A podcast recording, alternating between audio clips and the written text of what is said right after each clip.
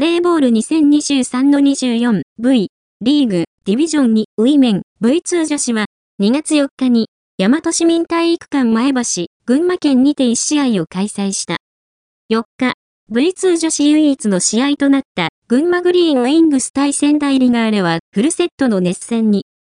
ファイナル3進出のために勝ち星を稼ぎたい両チームがしのぎを削ったが、最終セットのデュースを制して群馬が勝利。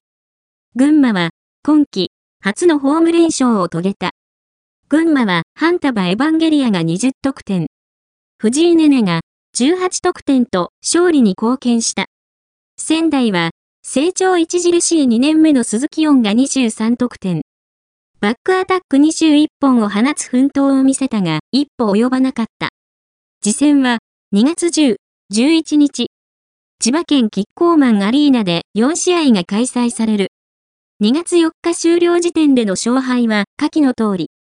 姫路12試合12勝0敗、36ポイント、JA 岐阜12試合10勝2敗、27ポイント、ルートイン、14試合11勝3敗、31ポイント、群馬、13試合9勝4敗、25ポイント、浜松、11試合6勝5敗、21ポイント、仙台、12試合6勝6敗、19ポイント、熊本、13試合4勝9敗、13ポイント、大野石油、11試合2勝9敗、7ポイント、千葉、12試合1勝11敗、4ポイント、GSS 東京、12試合0勝12敗、0ポイント、V3 女子は、倉敷がビアティンに勝利。